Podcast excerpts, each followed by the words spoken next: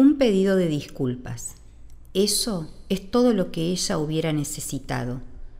Un pedido de disculpas. Era una mañana soleada de esas en que las aves cantan sobre las ramas rústicas del viejo jacarandá.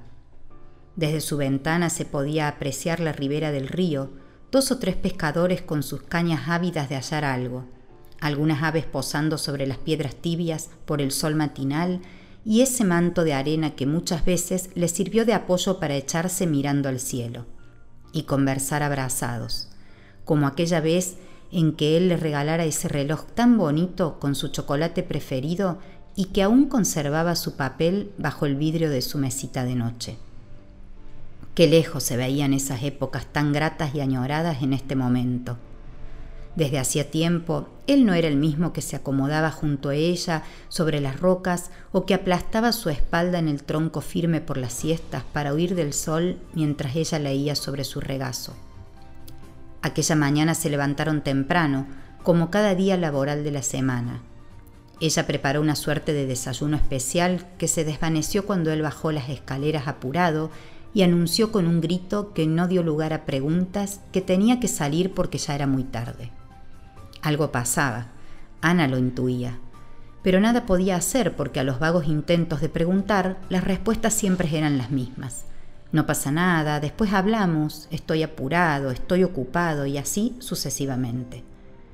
El día transcurrió dentro de lo habitual para Ana, que recogía gacetillas por la asociación para luego refritar en el periódico. Pasó por el almacén de don Blas y se llevó un par de rosquillas de azúcar. Saludó a Vilma, la vendedora de plantas y macetas, y, como cada mañana, le jugó una carrera a aquel pequeño cachorro quinto, que apareció abandonado luego que se fueran los inquilinos del quinto D del edificio de la esquina, de ahí su nombre, y que el kiosquero comenzara a alimentar hasta apropiárselo. Caminó dos cuadras para retirar unas fotos del laboratorio y llegó por fin a su escritorio en el diario. Antes de comenzar a teclear sobre su máquina llena de mensajes, carteles, papeles y documentos, puso a calentar agua para el mate. Ordenó con cuidado la información, clasificó sus bandejas de datos, cargó con agua caliente el termo y por fin se sentó a trabajar.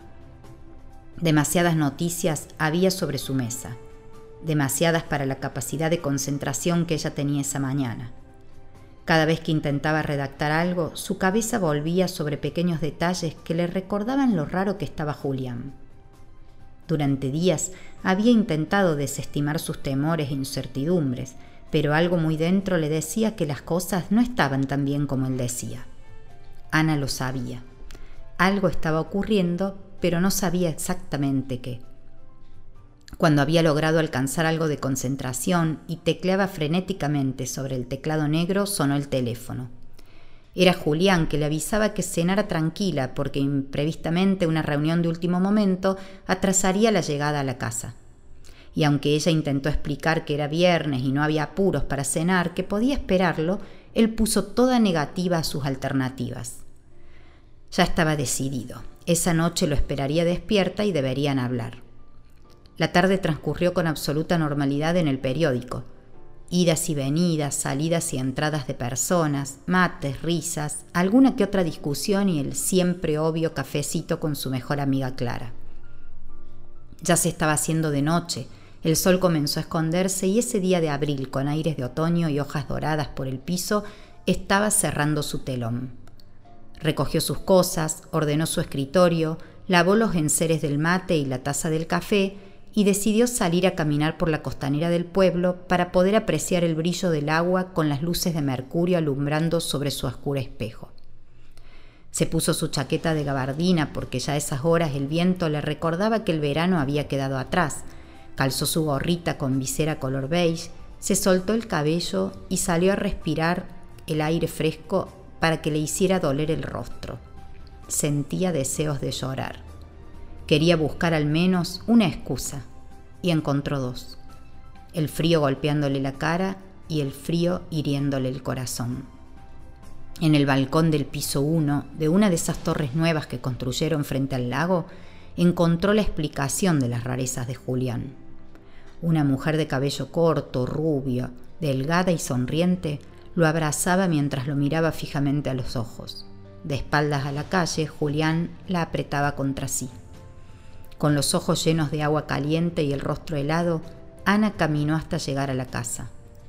Juntó sus prendas en dos valijas, guardó algunas cosas en dos cajas y dejó el papel del chocolate y el reloj sobre la almohada.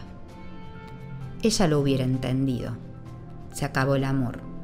Solo eso tenía que decirle. Puede pasar. Eso es todo lo que ella hubiera necesitado. Más que una mentira, un simple pedido de disculpas.